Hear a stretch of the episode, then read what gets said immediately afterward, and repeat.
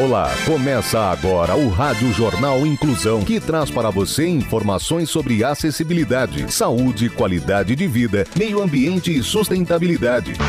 O objetivo é estimular a inclusão social e digital, divulgando matérias atualizadas sobre produtos e serviços que contribuem para a vida de pessoas com deficiência, mobilidade reduzida e da terceira idade. Jornal Inclusão.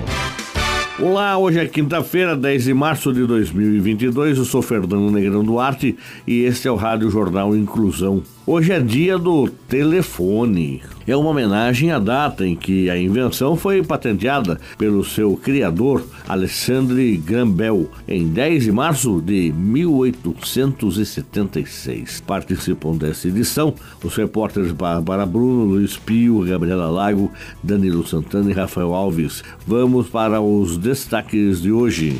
Jornal. Jornal. Inclusão Brasil. Líderes mundiais se unem para acabar com a poluição plástica global. Instrumento musical permite que pessoas paralisadas toquem com os olhos. Comportamento.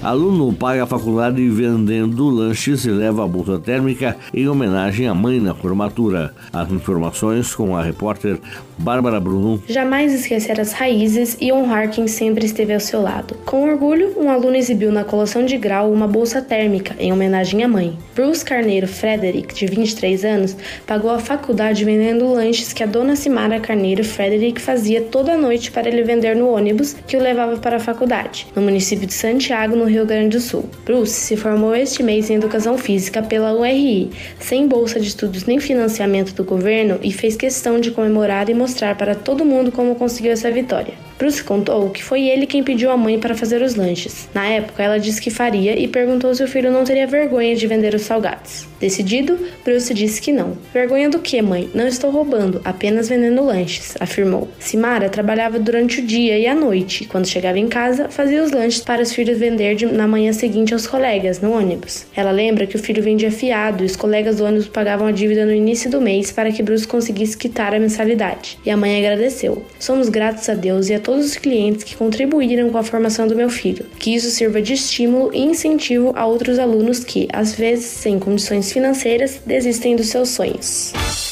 Mercado de trabalho. De camisa social e gravata, senhor Brigadeiro surpreende banhistas pelas praias do litoral de São Paulo. Os detalhes com Luiz Pio. Marlon Vinícius Pedroso Barbosa, de 31 anos, morador da Enseada, em Guarujá, no litoral de São Paulo, teve várias profissões, mas foi como vendedor de brigadeiros que fez sucesso nas redes sociais. Conhecido como o Senhor Brigadeiro Guarujá, ele vende os doces pela rua da Baixada Santista, em especial pelas praias. E detalhe, de camisa social, gravata, chapéu e avental. A venda dos brigadeiros começou em julho de 2019, após o veículo usado por Marlon tê-lo deixado na mão. A situação com o carro, considerada por ele um acidente, aconteceu dias depois de ter se mudado de Campinas para o Guarujá. Com o resultado positivo das vendas, Marlon decidiu não retomar as corridas por app, mesmo após consertar o carro. As praias de Guarujá são os principais pontos de vendas, mas não são os únicos. Ele conta já ter passado por Santos e Bertioga. Desde que comecei a vender, já recusei quatro propostas de emprego. Me fez mais sentido continuar com as vendas.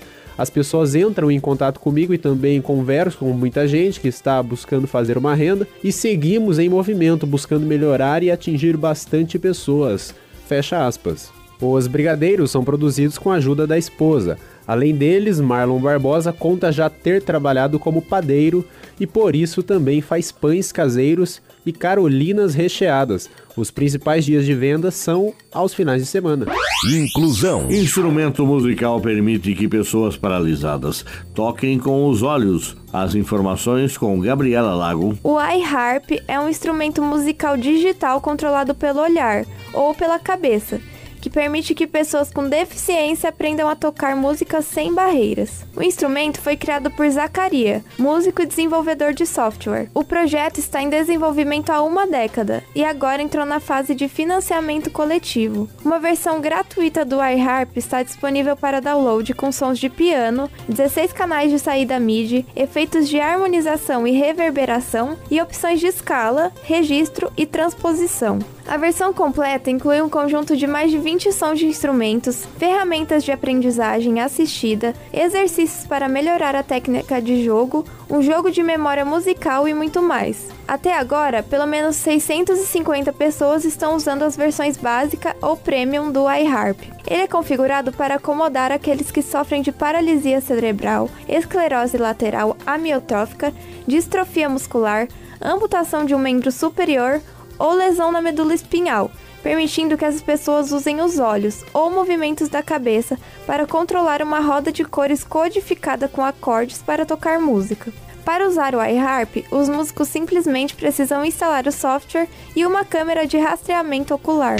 Sustentabilidade. Líderes mundiais se unem para acabar com poluição plástica global. Rafael Alves é quem tem as informações. Chefes de Estado, ministros do meio ambiente e outros representantes de 175 nações endossaram uma resolução histórica na Assembleia da ONU para o Meio Ambiente em Nairobi, no dia 2 de março, para acabar com a poluição plástica e forjar um acordo internacional juridicamente vinculativo até o final de 2024. A resolução, que aborda todo o ciclo de vida do plástico, incluindo sua produção, design e descarte, estabelece um comitê intergovernamental de negociação que começará seus trabalhos este ano. O objetivo é concluir um projeto de acordo juridicamente vinculativo até o final de 2024. O trabalho deve apresentar diversas alternativas para abordar o ciclo de vida completo dos plásticos, o design de produtos, materiais reutilizáveis e recicláveis e a necessidade de uma colaboração internacional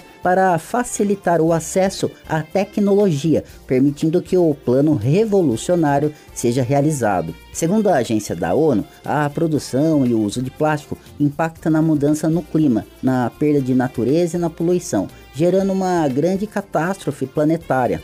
A exposição aos plásticos prejudica também a saúde humana, afetando o equilíbrio hormonal e metabólico, a fertilidade e a atividade neurológica, enquanto a sua queima a céu aberto contribui para a poluição do ar. História de superação. Pai solo e gay adota a menina com Down rejeitada por 20 famílias. As informações com o repórter Danilo Santana. Pai solo e gay.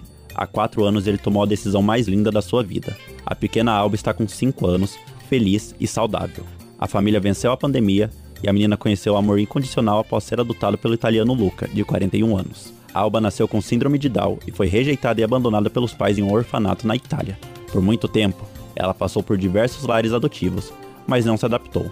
A pequena foi rejeitada por 20 famílias. Ele contou que sempre quis adotar uma criança e, após muito procurar, encontrou a Alba. E foi amor à primeira vista.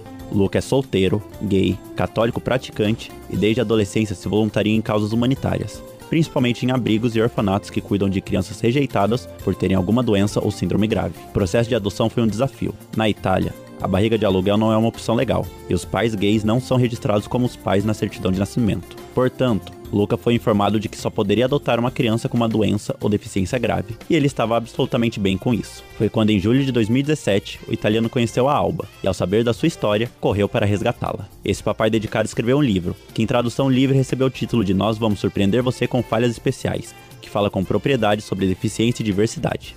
Aos pais que querem adotar no futuro, Luca aconselha: adotar uma criança é a coisa mais gratificante que você pode fazer. Você tem que fazer essa escolha conscientemente e com a plena consciência sem olhar para trás. Ser pai é uma vocação, ensinou ele. Jornal Inclusão Brasil. O Rádio Jornal Inclusão de hoje termina aqui. Você também pode escutar o Rádio Jornal Inclusão em formato de podcast do Spotify.